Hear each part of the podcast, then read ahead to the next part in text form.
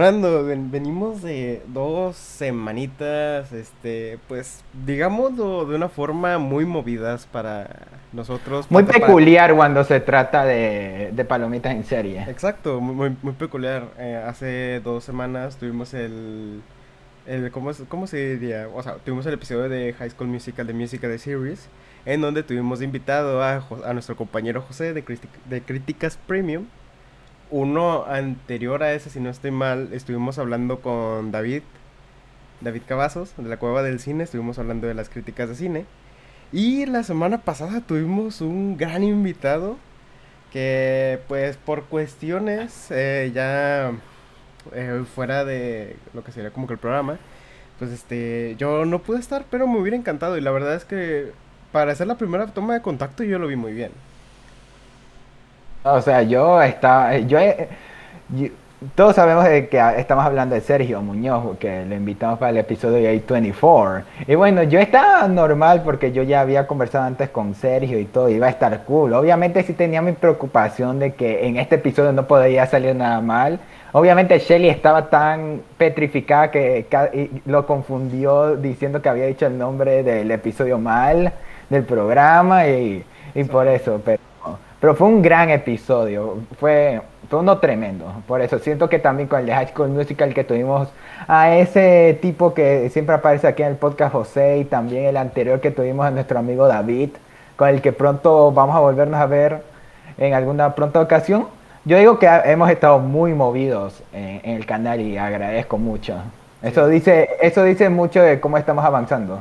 Sí, que por cierto, eh, el 26, si no estoy mal, es cuando regresa David Cavazos con la cueva del cine y pues tengo entendido que van a haber ciertas sorpresas en ese capítulo, así que pues estén al pendientes.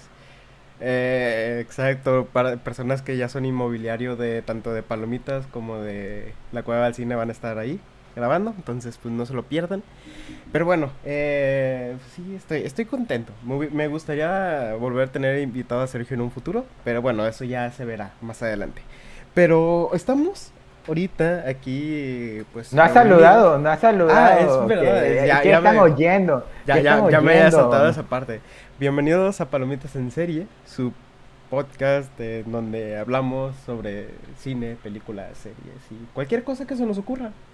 Eh, pues está, estoy aquí con mi compañero Fernando, como lo podrán ver en esta ocasión. Fernando, ¿cómo estás, amigo? Estoy a punto de que mi cabeza va a doler porque imagínate, para los que no sabían, bueno, voy a decirles rápido, se lo estoy comentando a mi amigo Brandon antes de comenzar el programa, pero con el estreno de la nueva película de Evangelion decidí hacer un experimento de, como yo no había visto nada de Evangelion, no sabía nada de Evangelion, solo sabía que era que muchos me ahuyentaron de pequeño diciendo, no veas eso, es una cosa rara, no la vas a entender. Pero con el tiempo con, tuve interés por ver la serie, pero con el anuncio de la película decidí, voy a ver las películas sin ver la serie original. Y eso hice durante el transcurso de la semana y hoy acabo de ver la última película y he pasado casi todo el día en YouTube viendo teorías, análisis, interpretaciones, porque esa película fue direct, eh, para mí es la mejor animación de lo que va del año. Tremenda y, por eso ahorita si me preguntas cómo estoy, estoy eh, por lo menos lo suficientemente capaz para grabar el episodio ahorita. Sí, no, y... no, y luego con lo que tuvimos ayer, de que tuvimos una llamada fuera, o sea, que no tiene nada que ver con esto, en la que sí terminamos muy tarde, pues también ando medio... Yo no, yo no estuve. No, no, pero... Ustedes, ah, hacen llamadas en mí. Eh, a, ver, a ver, no es cierto. Nada, no es cierto. Pero bueno, a lo que vamos. Eh, hace una semana, si no estoy mal, eh, sí, se terminó la nueva serie animada de Disney Plus eh, de Star Wars titulada The Bad Batch o El Lote Mal. y pues nada, pues vamos a estar aquí hablando de eso un ratito, porque pues yo estuve muy emocionado desde el inicio desde antes que se estrenara la serie, yo estaba con las expectativas muy altas. Y creo que incluso te llegué a pegar algo de eso porque al final te terminaste viendo la serie en dos semanas. O sea, en la semana en la que salió el penúltimo episodio y en la que se la que salió el último. La antepenúltimo, antepenúltimo. Ah, la antepenúltima, eh, sí. Una semana después yo creí que se iba a acabar y después dijo, porque normalmente cuando Disney Plus acababan sus temporadas y dice episodio final, no. Y ahí no salía, entonces yo como dije, esto va a seguir y seguir y no fue hasta hace dos semanas que ahí ya se acabó la temporada y ahí ya como que dije, ah, ok, ahora sí. Sí. Eh, pero sí, o sea, es algo que todavía no me explico, pero bueno, eso va para otro momento. Vamos a hablar de The Bad Batch. Eh, para las personas que no sepan, la serie pues va después de los sucesos de que sería la película eh, La venganza de los Sith el episodio 3 de Star Wars y eh, terminando también eh, Star Wars de Clone Wars. La primera aparición que tuvimos de este equipo de soldados clones genéticamente modificados con habilidades fue en la temporada 7 de, de, Clone Wars, que fueron los que inauguraron la temporada 7 con la que también se dio el regreso triunfal de esta serie a Disney Plus.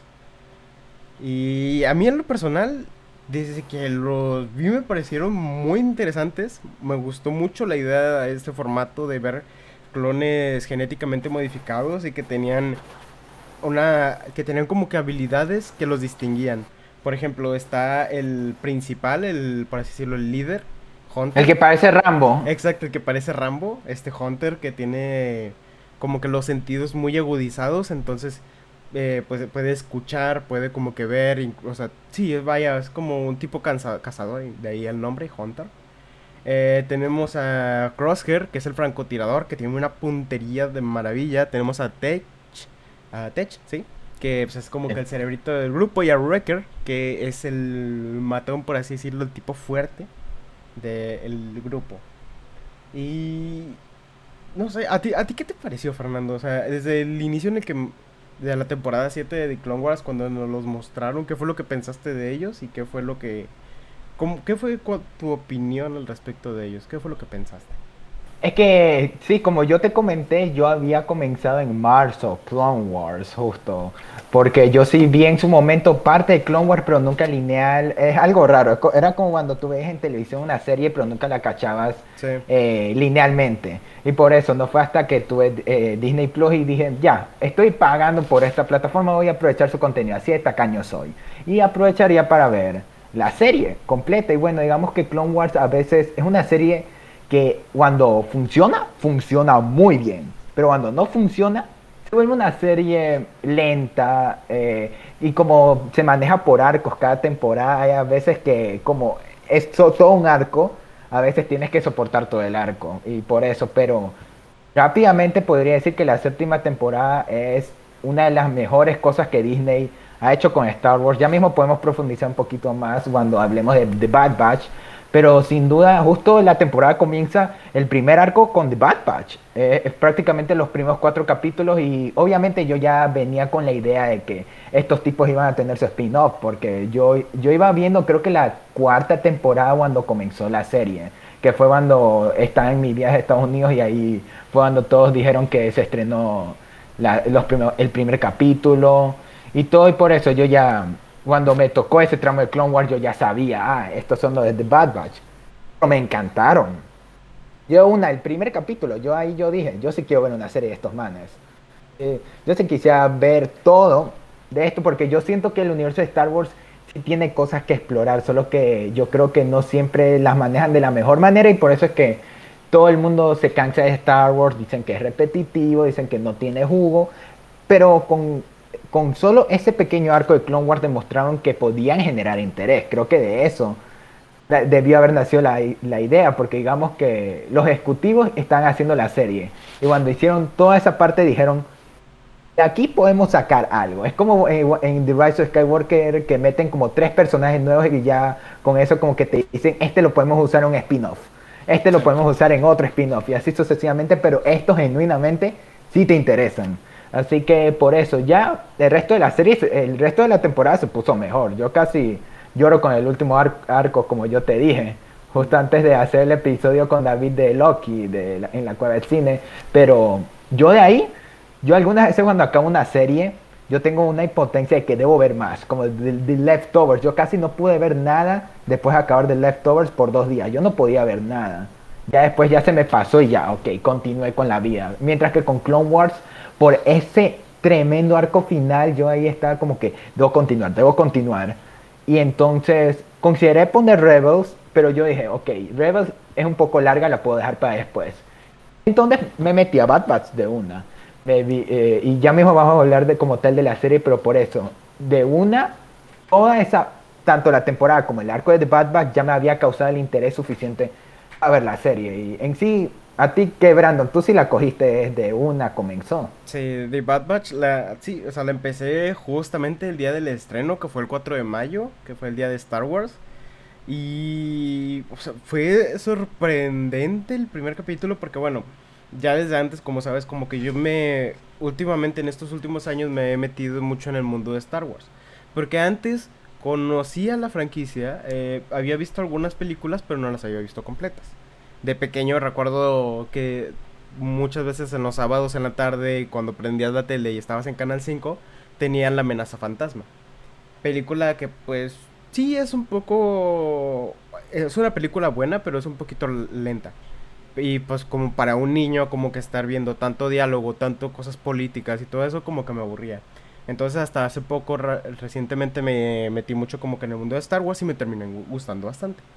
Y ya yo llevaba viendo noticias de Star Wars por cosas como de Mandalorian, de Book of Boba Fett, la serie Ahsoka, ese tipo de cosas y me acuerdo que yo había visto que el día 4 de mayo, que era el día de Star Wars, iban a liberar un capítulo de The Bad Batch, que era el día que se iba a estrenar, pero era un capítulo de una hora.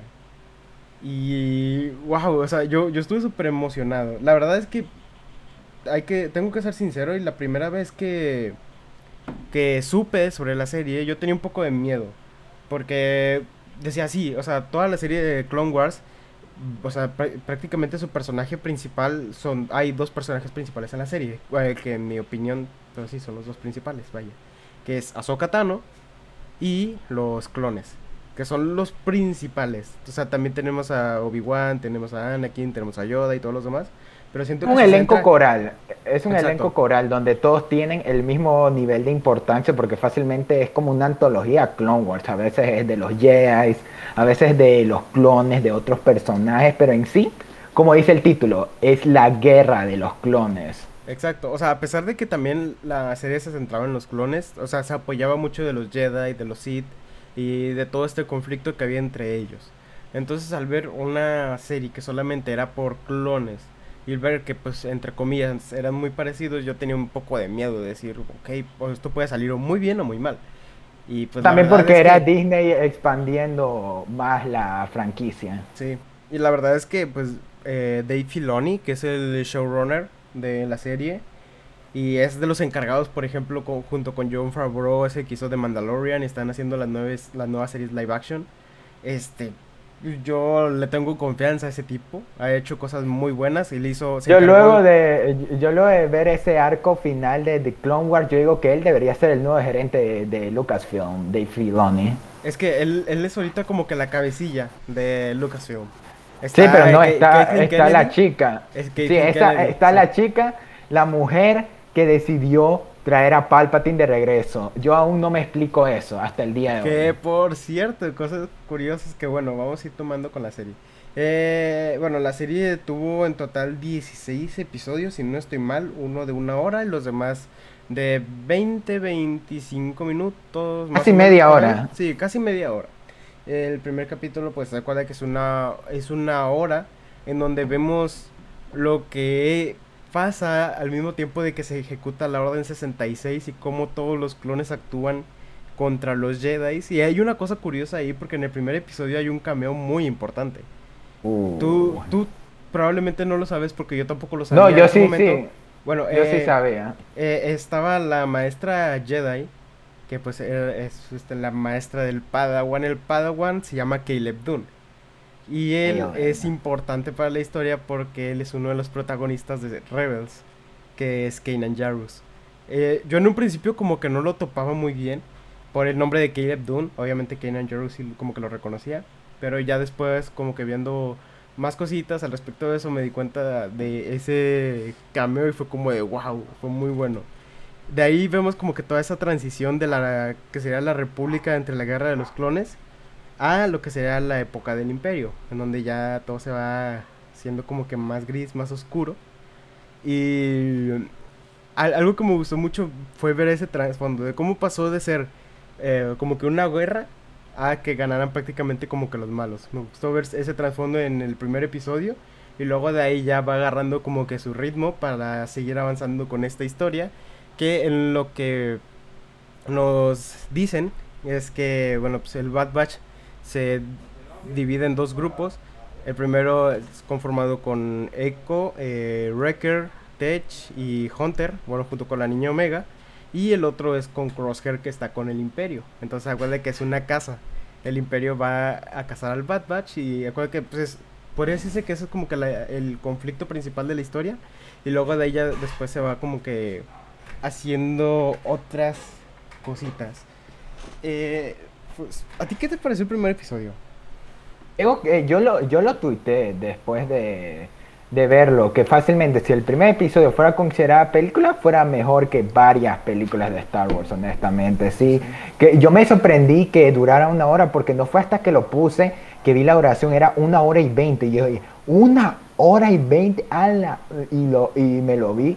Y estuvo buenísimo. Creo que es casi, si tuviera que elegir mi episodio favorito sería ese, porque yo lo siento como el, piloto perfecto para una serie como esta, porque el piloto de Clone Wars es, uno, es como una historia cualquiera, que era de Yoda con los clones, si no me confundo, mientras que este ya es casi eh, la introducción a los de The Bad Batch, que puede servir para los que no vieron Clone Wars, como también para los que vieron Clone Wars, los cameos y todo, porque ahorita sí eh, ya me da un poquito más de cosa cada vez que muestran la Orden 66 de, en otras perspectivas, luego de ver en la de Clone Wars. Y aquí ahorita es casi como que estoy pensando que esto pasó al mismo tiempo que esto y está muy interesante. Y también porque siento que es algo que nunca hemos visto en Star Wars, cómo fue esa transición del imperio ya estableciéndose como tal, porque eso nunca vimos. Vimos a Darth Vader estableciéndose, nunca el imperio. Cómo es que estos se manejaron de una acabó la guerra, entre comillas, y por eso siento que durante toda la serie vimos un poquito de eso, eh, de forma sutil, y pero ahí ya fue donde ya se estableció todo. Entonces yo creo también donde establecen que Cross, Crosshair va a ser el villano como tal. También todo esto rápido para los que no han visto Clone Wars, lo de cómo funcionan estos chip inhibidores que tienen los clones todo el, el, personaje Omega, que es un nuevo personaje, y por eso siento que es perfecto tanto para establecer todo como para ir avanzando la trama, porque fácilmente ya la historia comienza de ahí, ya eh, son sus aventuras, cada episodio, eh, pero por eso fácilmente puede ser una película y de ahí el resto la serie, y podría funcionar. Sí, de, así como tú lo dices, sí, prácticamente el primer episodio es una película, y ya lo demás es un formato más episódico, en el que si bien acuerda que tienen un conflicto en común en todos los episodios, que es este mantener mantener a Omega junto con ellos para que el Imperio no la obtenga o en este caso los Caminoanos, que fueron los que crearon a los clones. Este, también los cazadores, los cazadores. Ah, sí, los cazarrecompensas que en, esta en esta serie ahorita que lo tocas toman un papel súper importante porque la primera cazarrecompensas que vemos en toda la serie es la misma que tenemos en The Mandalorian que en un momento estuvo cazando a Grogu, a Baby Yoda. Y también que después se alió con Boba Fett y que van a ser los protagonistas de la nueva serie. Pero sí, tuvimos a, ¿cómo se llama? Fennec Shan, la primera casa recompensas y luego de ahí tuvimos un bombazo que fue prácticamente en el mid-season, en el final de la mitad de la temporada en donde después de un capítulo buenísimo que tuvimos que era Heridas de Guerra, si no estoy mal, en donde tuvimos la aparición del Capitán Rex, que ese, ese episodio es buenísimo porque además te muestra como que la problemática, o sea, te, te dice que, bueno, Rex les explica a los de The Bad Batch que lo de los chips inhibidores y que se los tienen que sacar porque es un peligro para todo el mundo. Y en ese mismo episodio, como que se centran mucho en Wrecker, en como que algo está mal dentro de él. Y Ah, no, fue en el episodio después, yo sí me acuerdo, porque en el episodio después de eso es donde ya aparece Cat Bane, no, no en sí. ese. Sí, bueno, pero bueno, sí. E- ese- esos dos episodios me parecieron buenísimos. Ese porque pues vemos como en un momento se le llega a activar el chip inhibidor a Wrecker y empieza a casi que Atacar todos. atacar y casi que querer matar a sus compañeros. Y, Eh, Mira, yo me lo quería, oh no, sí, sí. ah, bueno, no, no, tú dale, tú dale. Es que eso era algo que quería guardar, pero es algo que me encantó como tal de Clone Wars siempre, que los, cl- porque nunca lo habían dicho antes, fue con Clone Wars que dijeron, estos manes tienen chip inhi- inhibidores como tal que son lo que generan que ellos tengan que seguir órdenes, lo cual no les da un libre albedrío como tal. Ellos, eh, si pueden, literal, en, el, en los últimos capítulos de Clone Wars teníamos a alguien como el Capitán Rex, que le ordenaron con la Orden 66 matar a su amiga Soka. Y hasta con las lágrimas en los ojos. Uno está viendo e- esa escena con las lágrimas en los ojos y está como que no, no, no. Y es porque estos manes no quieren, estos casi que son víctimas de la guerra. Estos manes no tienen, ellos solo sirven para unos amos. Y por eso siento que ese es casi lo que te dicen con Clone Wars, hasta con la escena final que de la máscara de un clon. Estos son los verda- las verdaderas víctimas de toda esa historia, de, ese tramo de la historia de Star Wars.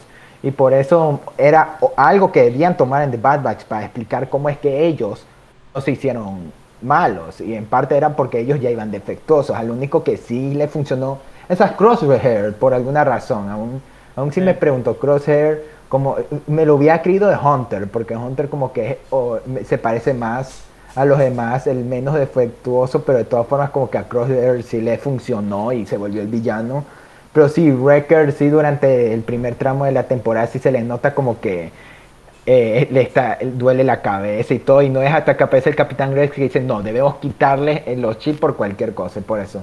Eh, siento que era algo que debían tratar y por eso esto va a algo que queremos tocar ya mismo con el episodio que es la expansión de Star Wars. Y creo que porque tanto Clone Wars como The Bad Batch han implementado más mitología de Star Wars que es eso de los clones. Porque entre tú y yo, antes de esta serie, creíamos que los clones genuinamente querían asesinar. Ellos lo hacían, no les importaba nada. Ahorita es que ellos vemos que sí les importan, pero no tienen ni voz ni voto en esta cosa. Más que eso, una cosa que a mí me gustó mucho de los primeros episodios de Clone Wars es un diálogo que tienen tres clones con el maestro Jedi Puklon, creo que se llama, que es este como que tiene Ah, sí. que tiene como que unas patitas aquí, Sí, que tiene eh, como una máscara negra aquí. Era, era en el tercer episodio cuando se quedan Sí. varados en el Sí, espacio. que, que acuerde que el maestro como que dice, bueno, voy a ir a buscar a sacarlos aquí. Y ellos dicen, pero ¿por qué si nosotros solo, solamente somos simples armas? O sea, nosotros no servimos para nada más. Y él le dice, no, es que ustedes son importantes, ustedes, o sea, como que los están minimizando mucho. Y eso es algo que me gusta mucho también de esta serie porque sí, eh, junto con The Clone Wars, ya no vemos como veíamos antes a los clones, que decíamos, ah, bueno, son simples como que armas de guerra, si se mueren pues no pasa nada. Y que pues no le da tanto trasfondo al momento en el que se hace la Orden 66, porque sí, eh, matan a los generales, pero pues es como de que, ah, bueno, los traicionaron y ya. Y ahora, junto con este último arco de The Clone Wars, con- junto con The Bad Batch, te das cuenta de que ellos como que de cierta forma el chip les afectó al punto en el que llegan a hacer cosas que ellos no quieren, como tú lo mencionaste, en el, en el último arco de The Clone Wars, cuando a Rex le ordenan matar a Sokka, él con lágrimas en los ojos este, le empieza a disparar para matarla. Y es como de wow, o sea, o sea, por culpa del chip tiene que, que seguir órdenes, pero él no quiere hacerlo. Y eso es como que le da personalidad, como que les da un poco más de interés, más de trasfondo a los clones. No son solamente simples máquinas que siguen instrucciones. Y bueno, ya, ya a lo que íbamos. En el episodio siguiente, de- después de eso, se Es que es lo peor, ¿sabes qué es lo peor? Ese Jedi de ese episodio, ah, lo matan los clones, y imagínate, Sí. yo pensé una, ay no, no. o sea, eh, ay, es como que si lo pensaron todo para que a nosotros nos diera una crisis después de ver todo eso.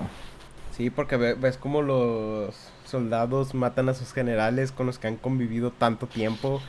Y es como, ah, sí, sí, dale. Pero bueno, a lo, a lo que iba yo desde un inicio con esto, Al episodio siguiente, que ese me pareció el del Rex, de Rex, manto de guerra o heridas de guerra, me pareció buenísimo. Al episodio siguiente tuvimos una aparición brutal de un cazarrecompensas que no veíamos desde, si no estoy mal, la temporada 4 de The Clone Wars, que es Cat Bane. Y fue como en el momento en el que salió, fue como de wow. O sea, él lo contrataron para llevarse Omega y lo consigue. En ese episodio, este, los, los clones, los de The Bad Batch, junto con Rex, están peleando contra Crosshair, si no estoy mal, y contra los soldados de Crosshair. Eh, mientras que este Hunter eh, llega, lleva a, mm, a Omega a la nave. Y ahí es cuando lo ataca Cat Bane y gana y se lleva a Omega de prisionera. Después de ahí se va armando como un conflicto y más el interés este porque ves a, genuinamente ves a, Hunter como si fuera el padre de Omega, porque se preocupa por ella, se preocupa por su bienestar y cualquier cosa que le pasa es como de, siempre intenta protegerla. Entonces también honestamente voy a decirte, honestamente te voy a decir que un pequeñito problema, ya casi yendo a mis problemas con la serie, es que sé que no soy el único que en ese, en ese detalle la asimila mucho con The, eh, con The Mandalorian, porque es como que otra vez tenemos al tipo rudo, al asesino casi que casi, que hará lo que sea para sobrevivir en esta galaxia, y se encuentra a un infante que necesita protección y que va a ser como su protegido. Y es prácticamente The Mandalorian.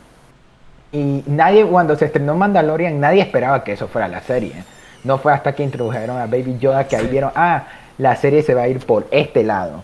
Pero con The Bad Batch, creo que hasta en el trailer lo, lo dijeron y por eso es que ya ahorita viéndolo como tal, sí es casi muy parecido. Es casi, yo tengo miedo de que esta sea la fórmula de Star Wars, de que tengan que hacer esto repetidas veces para para establecer una relación con el espectador, con el protagonista, con el infante. Y por, eso yo, la, yo siento que eso le quitó un poquito de identidad de Bad Batch, porque de Bad Batch sí tiene full identidad, pero en ese detalle como que no, como que le quita.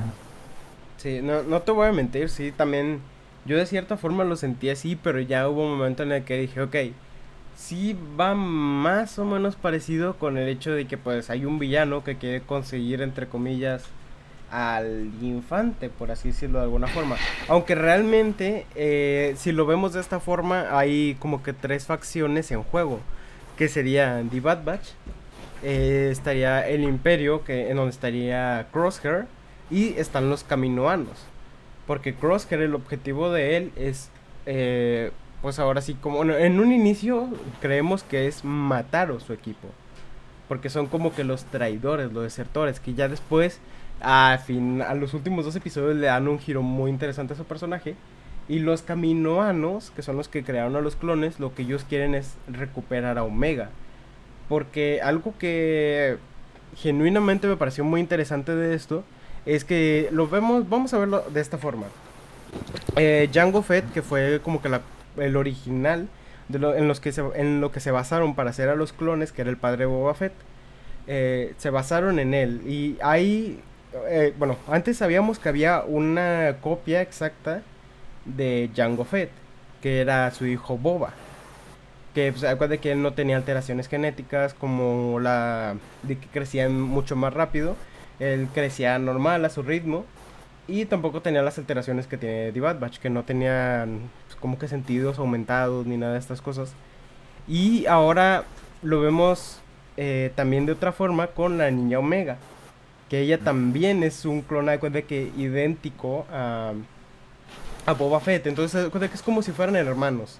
Y algo que me pareció muy curioso es el nombre de Omega. Porque si lo vemos es como que la, es como en el alfabeto griego. Creo que ahí lo mencionan en la serie. De que pues acuerda que Boba sería como que el alfa. La copia alfa de Jango Fett. Que fue con lo que inició todo lo de los clones. Y Omega fue como fue prácticamente como la última o de las últimas. Eh, pues tiene el nombre de Omega como la última letra del alfabeto griego. Y eso me pareció una cosa muy curiosa, pero bueno, eh, sí, hay tres facciones y como que tienen sus cosas diferentes, entonces hay dos que van en contra de una, que sí, te, digo, me parece que es algo similar a The Mandalorian, pero siento que en algún punto ya como que cambia esto y agarra como que un sentido más, más, por decirlo, como que personal, más original. Que aún así, pues, como te digo, no... Eh, estoy de acuerdo contigo de que sí, en ciertas partes sí se llega a aparecer mucho Andy Mandalorian. Pero de ahí yo siento que, como yo te dije, The Bad Batch tiene suficiente identidad porque es como la primera expansión animada de Star Wars, de Clone Wars. Porque ahí tenemos todo lo del mundo live action. Y algunos dicen que por ser animado no le van a prestar atención cuando, uno, es canon. Dos, eh, han establecido ciertos detalles importantes de las reglas en este universo de Star Wars. Ahí, una de ellas es el chip individor.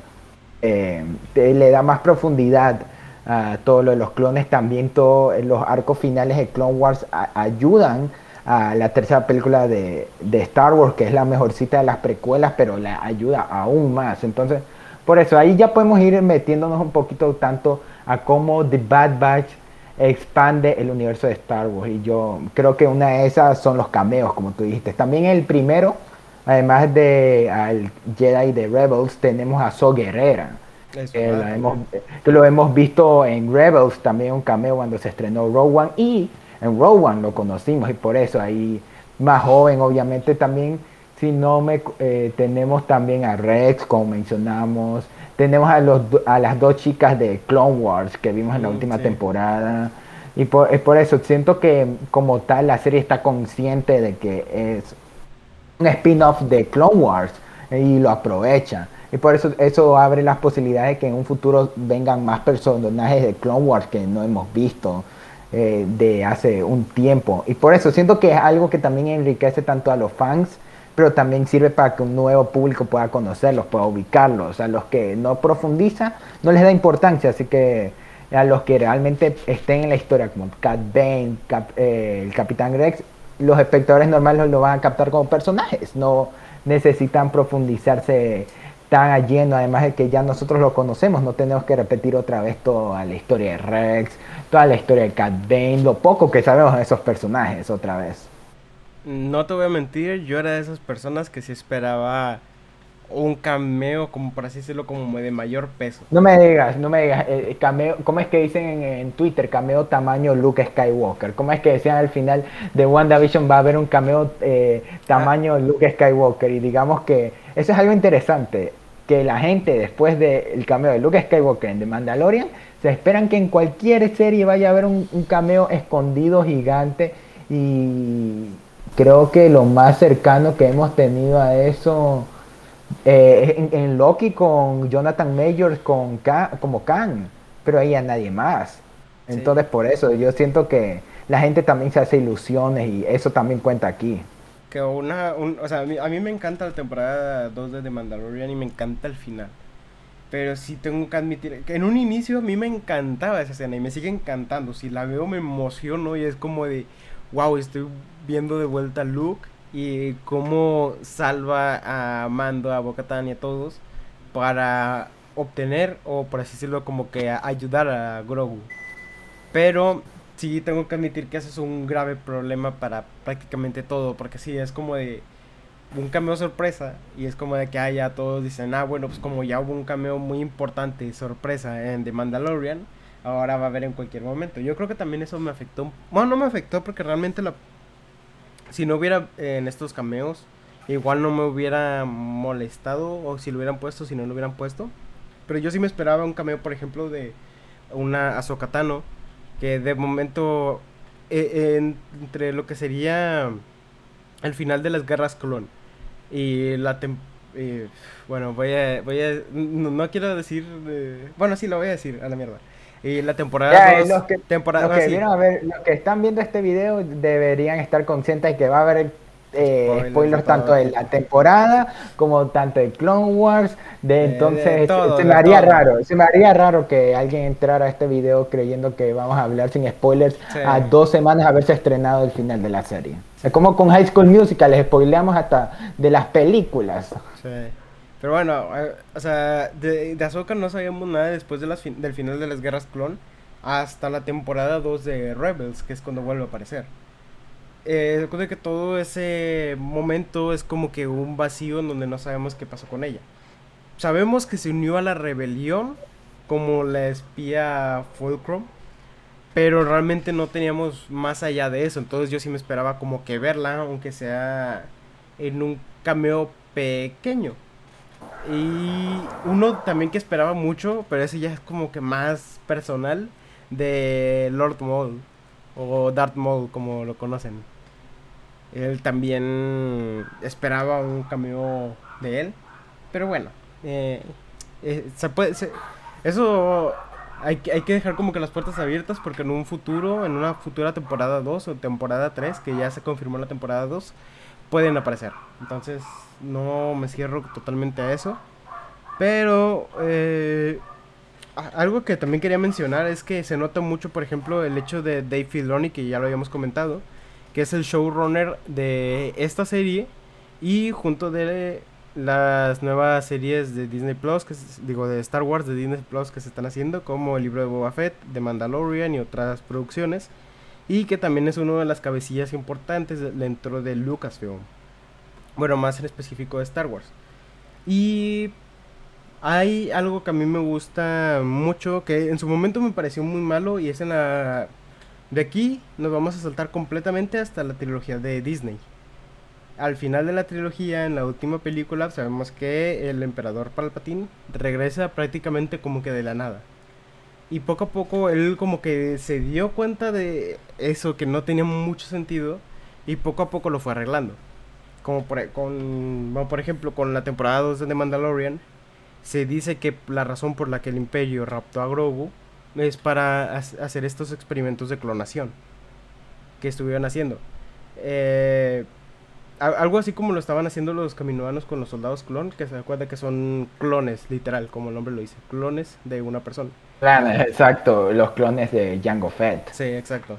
Eh, Imagínate también cómo es que debió haber sido eso en las originales, porque no fue hasta en las precuelas que eso se estableció, que eran clones. cuando yo creo que George Lucas en un comienzo antes de armar la historia como los vio como que soldados soldados así, no fue después que ya metió el concepto, son clones.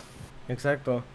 Y bueno, poco a poco lo fue arreglando, incluyendo ahora en los cómics, creo que de, Darth Vader, de, los cómics tampoco estoy muy entendido, pero... Yo no, para mí yo, para mí yo no tomo los cómics, para mí es como cuando se quejan de que en DC, ah, de que les dan mucho, eh, mucha importancia a los cómics y yo lo entiendo, yo por eso, yo tampoco, yo aunque soy de Seita, yo no voy a defender a DC si se quiere poner ah, más las referencias, el impacto de los cómics en el medio audiovisual, aunque no tenga nada que ver. Yo no los voy a defender.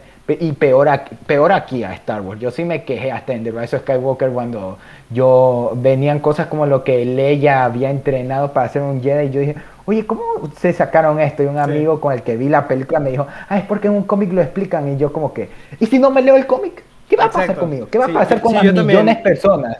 Yo también en esta parte no estoy como que defendiendo la película en ese aspecto, solamente como que lo estoy comentando. Ahí... yo siento que si Dave sí. lo van a poner en esta sección, ahí podría estar más tranquilo, pero para mí los cómics no cuentan, los cómics no, no me cuentan. Bueno, para que no piensen como que estoy tratando de justificar la película, la parte esa de los cómics la voy a saltar. Eh, pero acuérdate que también en esta serie te dan indicios con que están haciendo experimentos de clonación, al igual que en The Mandalorian o sea, como que él se dio cuenta de este error y como que lo está tratando de arreglar. Tal, vez sin no arreglarlo completamente porque eso ya es... Porque ya está dañado. Ya. ya. está dañado, exacto, pero poco a poco como que para darle cierto sentido. Y ya... darle sentido a lo que no tiene sentido. Ah, ah exacto, eso es algo bueno, muy complicado, pero bueno. Pero por lo menos lo intenta, por lo menos lo intenta. Lo, lo está intentando, lo está intentando sin ninguna duda. Eh, mira, ya, ya, yo, yo ya quería llegar a este punto del final. Porque siento que en los dos, en los dos últimos capítulos, que es el arco de. de Camino. No es cierto, son. Son los últimos tres. Porque en el último. En el tercero, el antepenúltimo, es cuando vemos que el Bad Batch va a una base imperial a rescatar a un soldado clon. Eh, luego después de eso es cuando raptan a Hunter y se lo llevan a camino. Y ahí es cuando empieza el penúltimo capítulo. En ese arco, podríamos decirlo, vemos como que ya esta evolución con Crosshair, en el que se nos da a entender que él, creo que desde el episodio de... Creo que fue el de Cat Bane, en el que le quemaron casi que toda la cara. Eh, con un propulsor de un como que crucero o algo así espacial, no recuerdo. Tengo por ahí, yo sí me acuerdo, eh, medio, medio me acuerdo. Sí. Te, dan como que entender desde que, ese momento, desde que lo, lo sanaron, por así decirlo, este, le quitaron el chip, el chip inhibidor. O sea, fue, ese fue como el plot twist. De, porque, porque ellos creían que Crosshair estaba haciendo todo eso por el chip inhibidor, no porque realmente lo quería. Y no fue hasta ese punto que dijeron, no, no lo tengo. Y yo como que... Sí, ahí en ese punto, ese fue un plot twist que a mí me voló la cabeza porque yo sí esperaba que al final de la temporada Crosshair se reuniera con sus hermanos y se volviera al, o sea, con ellos. Pero ahí cuando te dicen, oh, es que yo ya yo no tengo un chip inhibidor, yo... La razón por la que sigo con el, con el imperio es porque como que yo, yo elegí estar con el imperio y fue como de wow. O sea, ahí tú... ahí vamos otra vez también con lo del libre albedrío, de que ahora eh, The Bad Batch, tanto personajes como el, el lote malo y también el, eh, Rex, son personajes que ahora tienen el, el libre albedrío como tal. Ellos ya tienen el poder de decidir su lado, lo que realmente quieren. Y por eso ahorita hemos visto todos en esos ejemplos que todos se han ido al lado de, los buenos, de los rebeldes, que no han estado en contra, eh, no han estado con el imperio como tal. Pero ahorita estamos viendo con Crosshair otra, otro lado de la moneda. Ahorita vemos qué pasaría si un clon, aún con su libre albedrío, quisiera seguir con el imperio. Y por eso yo siento que mi favorito de todos ellos es Crosshair, porque yo siento que es el que más destaca por esa trama, porque ahí el resto tiene lo suyo y ya con e, personajes como Echo ya los conocemos de hace tiempo, cuando comenzaba la serie, pero con Crosshair tenemos ese dilema interesante que es otro aporte al universo de Star Wars que genera. ¿Qué pasaría si, este, si los clones no eh, siguieran con el imperio, aún con chip inhibidor o no? Sí, eso te, te es una de las cosas que más me gustó de la serie. Y en el final del penúltimo episodio vemos como el imperio, de cierta forma, como que traiciona a Crosshair. Ah, bueno, antes de eso, antes de eso.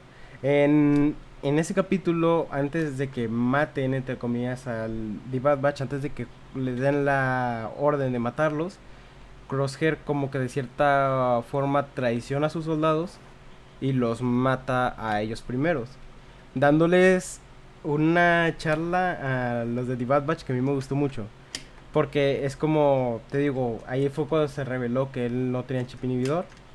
Y ahí es cuando dicen, es que yo, dice Crosshair, yo les estoy dando una segunda oportunidad, algo que ustedes nunca me dieron a mí. Ah, refiriéndose desde que en el primer, en el capítulo 1, como que Crosshair se volvió de parte del imperio y ellos lo abandonaron. Ahí, o sea, como que nunca nunca trataron de ayudarlo. Verdaderamente siempre fue como que bueno, él ya se hizo malito, vámonos nosotros por nuestra parte. Y, eso que son todo un equipo por eso. Exacto, y se supone que es eso, porque todos son un equipo, todos son una familia. Y él se, la familia. exacto, la familia. Se sintió rechazado en ese aspecto por sus compañeros, de que lo abandonaron simplemente ahí. Y esa parte también me gustó mucho porque pues como que les, yo les estoy dando una segunda oportunidad. Únanse a nosotros, únanse al imperio y podremos estar juntos nuevamente como una familia, como un equipo. Y fue como de wow. ese, ese diálogo fue buenísimo porque te pones a recapitular y es como decía, ellos nunca le dieron una segunda oportunidad a Crosshair. Siempre pensaban que era por parte del chip, pero realmente era como que los ideales de él. Y ya después de eso, pues el imperio de cierta forma traiciona a, Crosshair, destruyendo la base donde estaban todos ellos, dando a entender que los que los iban a matar. Vaya. De, alguna, destruyeron todo ese, destruyeron toda la sede los de estos manes, ¿cómo es que se llaman los, los, aliens? Sí, los caminoanos. Sí, también los mataron ahí, yo entendí. Los habían matado. Es como también todo de que ya se va cerrando también ese ciclo que se estableció desde la segunda película de Star Wars, que con todos los clones y como ahorita ya está acabando toda una era, no con, no con Clone Wars, ahorita ya está acabando la era de los clones como tal. Sí, y ya, ya se nota el cambio de la era de la República, que es así como me gusta llamarlo, como de las primeras tres películas, a la época imperial, que ya serían como que las películas clásicas. Ahí se nota mucho es como que, que The Bad Batch es un puente entre esas dos épocas, en donde vemos lo que fue el final de eso y vemos el inicio y cómo se va a ir desarrollando todo eso. Eso también me gusta. Lo enriquece, lo enriquece por eso, porque ahorita ya lo confirman los soldados, los Stormtroopers de, de, las originales no son clones, son, soldados. Son soldados de personas igual que están igual que Crosshair que están del lado del imperio. Por eso, hasta por eso cuando van estableciendo que ya no quieren usar los clones, entonces esto va destruyendo, pero también formando una nueva mitología en el universo de Star Wars. Por eso lo que originalmente se había establecido antes las precuelas volvió, el que no son clones. Y por eso, eso también hace en especial todo ese tramo de la guerra de los clones, todo, creo que ya podría ser fácilmente mi tramo favorito de todo Star Wars, por todo lo que el peso emocional que les han puesto, todo el tipo de cosas que han pasado ahí. Por eso es como cuando la vida era bella antes de que eh, crearan al personaje de Rey. Bueno, yo tampoco soy tan hater por esa parte. A mí sí me gustan las películas. No, pero eh, eh, a mí a mí también. Pero a mí si me quitan Rise of Skywalker yo no me estaría quejando. Ah, ni yo, ni yo. De hecho, estaría agradecido porque pues, uno de mis personajes favoritos de esas películas era Kylo Ren. Y pues lo que le ah, hicieron en la última película es como de no te lo voy a perdonar nunca en mi vida. Y no puedo creer que aún sigo, en las noches aún me ahuyenta el grito que tiró mi mejor amigo cuando vio el beso entre ellos y gritó al lado mío, ¡ay! Yo, yo estaba, oh, ah. imagínate, después de ver eso y eso, no, no sé qué fue peor. Sí, nada, yo, a mí todavía me pega, pero ya, ya no tanto, ya no tanto. Ya uno. Yo sigo traumado. Ese es un trauma que voy a seguirle cobrando a Disney hasta el día de hoy y hasta el futuro y quién sabe cuánto tiempo más. Y tú, o sea, bueno, hablamos ya un poquito del final, eh, de cómo pues Crosshair es como que traicionado por parte del imperio. Y al final vemos cómo sus hermanos ahora sí le dan una segunda oportunidad de unírseles a ellos después de que salen de esta base que se está hundiendo y logran como ya estar a salvo. Vemos como ellos le dan una segunda oportunidad y él sigue en su idea. ya no quiere. De, ya no quiere. No quiere, no quiere ser parte como que de la rebelión. Él sigue con la idea de querer ser parte del imperio. Y cosa que se me hace muy rara porque vemos como que, pues en dos capítulos te intentaron matar y sigues queriendo estar con el imperio. En cierto momento dicen que los clones ya son desechables, que ya no los van a ocupar. Tú eres un clon y vas a seguir con ellos o quieres seguir con ellos. ¿Realmente te van a aceptar de vuelta? ¿O veremos un nuevo arco de Crosshair más como un tipo recompensas Sí, por eso, porque el que haya se separado del imperio no dice que se haya vuelto parte del grupo otra vez, pero eso tampoco dice que se haya vuelto totalmente mal. O sea, es casi como es casi como la trama que le pueden dar a Mando, de que él está por su cuenta en un universo tan vasto donde tiene que sobrevivir. Entonces yo creo que para una segunda temporada de Clone, de Clone Wars, de, The Bad Batch, podrían darle una trama por separado que sea como un villano. Un villano, obviamente también si se cruzan caminos, este man no va a dudar en matarlos pero de todas formas tampoco va a apoyar al imperio después de lo que hizo. O sea, está, esto va entre las cosas que yo podría decir que podrían pasar en la segunda temporada por ese final que da un como el final de, de los finales de Mandalorian abren infinitas puertas y solo Dave Filoni y los encargados que sí sepan qué hacer con Star Wars eh, vayan a decidir. Así es. Pero bueno, ya, ya que estamos hablando como, como de la segunda temporada, dime, o sea, bueno, no podemos saber como que de, qué va a tratar la historia, porque si ya es algo de tirar un dardo, por así decirlo, con los ojos vendados, va a ser muy complicado darle. Pero a ti, por ejemplo, ¿qué cameos o qué personajes te gustaría ver en una segunda temporada? Sí me dieron las ganas de ver a Soka después de lo que tú mencionaste que podría haber aparecido. Diciendo que también una segunda aparición del, del, del Jedi de Rebels, ahora ya viendo lo de que él cree que ellos lo querían matar. Ahorita imagínate encontrándolos de nuevo. Eh, podrían dar todo para todo un episodio. Entonces por eso yo siento que yo siento que da para más en la serie. Entonces, por eso tendría que pensar más más a fondo, porque hay hasta personajes que yo no me acuerdo si murieron, no me acuerdo si mataron a, a, a no me acuerdo si qué hicieron con, con varios otros personajes, entonces por eso también ahí estaría tirando un dardo a la pared sin puntería exacta, entonces por eso yo siento que tienen la oportunidad, tienen los medios, tienen eh, con el medio animado, tienen la posibilidad de traer a quien sea, solo que lo manejen bien. Mm, no te voy a mentir de Sage Ventres, yo tampoco sé cómo que qué fue lo que pasó.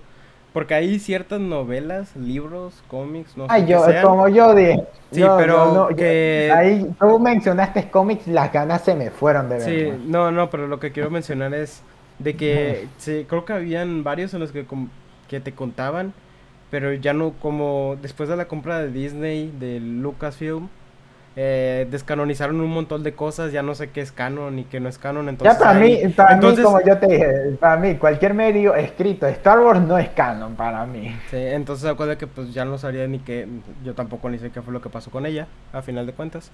Y si yo creo que estoy contigo, me encantaría ver a una Ahsoka en, el siguiente, en la siguiente temporada. A un Darth Maul o Lord Maul me encantaría, uh. pero yo creo que si lo llegan a introducir en una futura temporada, yo la vería más por una tercera, tal vez.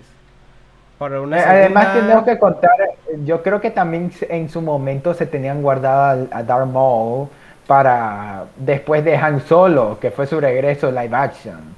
Pero obviamente sabemos que esa película fue de las que menos recaudó de Star Wars. Creo que la que menos ha recaudado de Star Wars. El, el fracaso más grande que han tenido financieramente y por eso todo ese camino murió con Han Solo. Entonces yo siento que ahorita, después de haberlo introducido en la última temporada de Clone Wars, que todo eso, eh, el tramo de Mandalore, es una cosa épica, épica a niveles que yo ni siquiera podría describir, más épico que todo el episodio 9 de Rise of Skywalker. Entonces por eso yo siento, yo siento que con Dharma pueden introducirlo tanto eh, animado, como a una de las series live action, a la serie Obi-Wan, a la serie Ahsoka. ¿Quién sabe cuánto tiempo pueden mantener vivo a Darth Maul?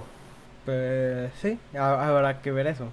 Y pues obviamente yo creo que todos queremos ver un cameo, una aparición, aunque sea solamente mostrando un bracito.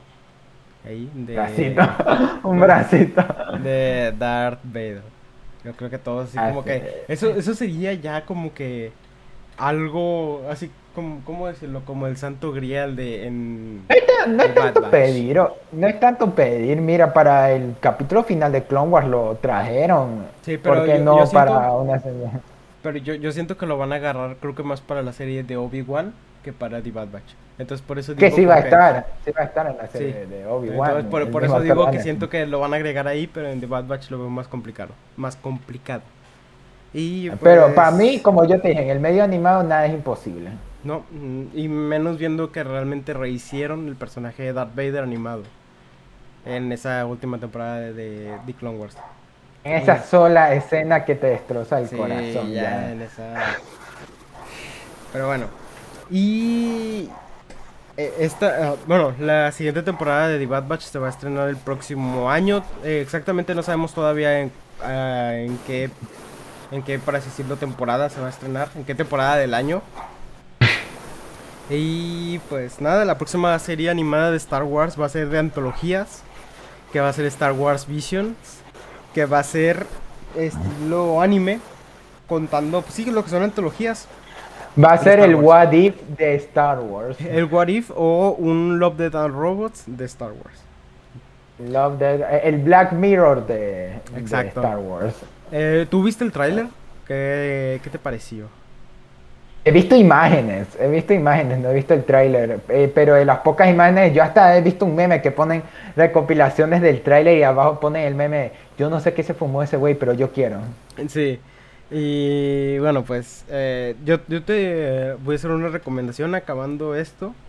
Eh, ve el último trailer que sacaron de Star Wars Visions, porque yo creo que la animación te va a encantar. O sea, son diferentes estudios de animación, bueno, de anime japoneses que fueron encargados de hacer diferentes cortos que se van a estrenar, si no estoy mal, el 22 de septiembre en Disney Plus.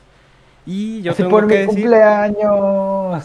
y, y yo tengo que decir que al menos el que más me llama la atención es el de The Twins, los gemelos.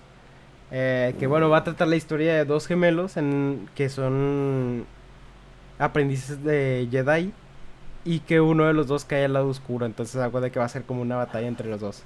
Ay, no, no. Y, y la, Eh, la eh, animación, la animación en eso. Además porque se van a dar muchas libertades, porque como no va a ser canon, se van a dar muchas libertades creativas de hacer cosas súper exageradas y que se, va a ver- se van a ver increíbles. Ah, no van a ser canon. No van Ah, a ser ok. canon. Eso, es- eso está interesante. Yo creí que era como What If, que iban a decir una dimensiones alternas, otra el multiverso, por eso. En- en porque esta- ahí, porque metiendo un poquito rápido What If, creo que el problema con el primer episodio de, que te- tuve con What If es que se nota que aún teniendo la libertad de hablar de otro universo, aún están como que se sienten contenidos. Y no es como hasta en el segundo capítulo que es el de T'Challa como que ya aprovechan mucho la idea que es por el chiste de Wadif, pero en el primero sí lo sentí como que se contenían en, en arriesgarse y por eso yo siento que con Visions, que no va a que va a ser diferentes animaciones, diferentes personas, cortos casi individuales que no tengan nada que ver uno del otro, yo creo que ahí, como, ahí hay aún más puertas, posibilidades posibles para hacer con Star Wars. Sí, y te digo, mira el trailer, el último trailer que sacaron, que son como que recopilaciones de fragmentos de lo que van a ser los cortos y te vas a dar cuenta que no son canon y que son se van a dar libertades creativas, pero a un nivel increíble. Y pues nada, se estrena el 22 de septiembre. La próxima temporada de creo que ya dije de The Bad Batch se estrena hasta el próximo año y a finales de año vamos a tener el libro de Boba Fett. Así que pues eh, nada, yo creo que sería todo por hoy. Fernando, ¿a ti te No gustaría todo, agregar algo más? no todo, tenemos que dar nuestra opinión general de Ah, la es serie. verdad, es verdad. Porque mira, el episodio es de The Bad Batch y terminamos hablando de todo Star Wars. Metimos hasta Evangelion al comienzo del Sí, episodio. eso sí. Mira, si quieres, yo empiezo para más, porque pues sé que tú vas a tener como que la opinión más imparcial en esto, como que... Ah, Imparcial. digo, impar- sí, bueno, un poquito como que imparcial o más crítica, por así decirlo de alguna forma. Crítica. No, A no mí- sé cómo, no sé cómo tomar eso. A mí, bu- bueno, no sé, no sé, realmente no te he preguntado qué fue lo que opinaste de toda la serie, así que pues ya veremos. A mí la serie en rasgos generales me gustó mucho, yo creo que es, eh, lo he leído por parte de varias personas porque yo todavía no he terminado la primera temporada de Rebels. He leído que es la mejor primera temporada de todos los productos animados de Star Wars. Y viendo la primera temporada de The Clone Wars eh, y viendo cómo va la primera temporada de Rebels, estoy seguro de que es la mejor primera temporada de todo lo animado. Ya, ¿Ya de- empezaste Rebels? ya, ya la empecé, voy por el capítulo 8 o 9. Ok. Sí, y pues eso, me, me gustó mucho. Eh, no sentí, por ejemplo, a comparación de The Clone Wars, no sentí tantos capítulos de relleno. Hay uno que otro que sí se nota que era de relleno, pero a lo mucho yo diría que fueron unos dos. Y pues sí, a grandes rasgos me gustó mucho la serie. Eh, la... Sí, me gustó mucho. Ya, no sé qué más decir. Adelante tú, Fernando, con, con tu opinión. Bueno, de, de aquí, de que justo como yo te conté, estaba con toda la emoción de Clone Wars y me aventé. El primer capítulo es mi parte favorita de toda la serie, como yo te dije, puede ser fácilmente una película.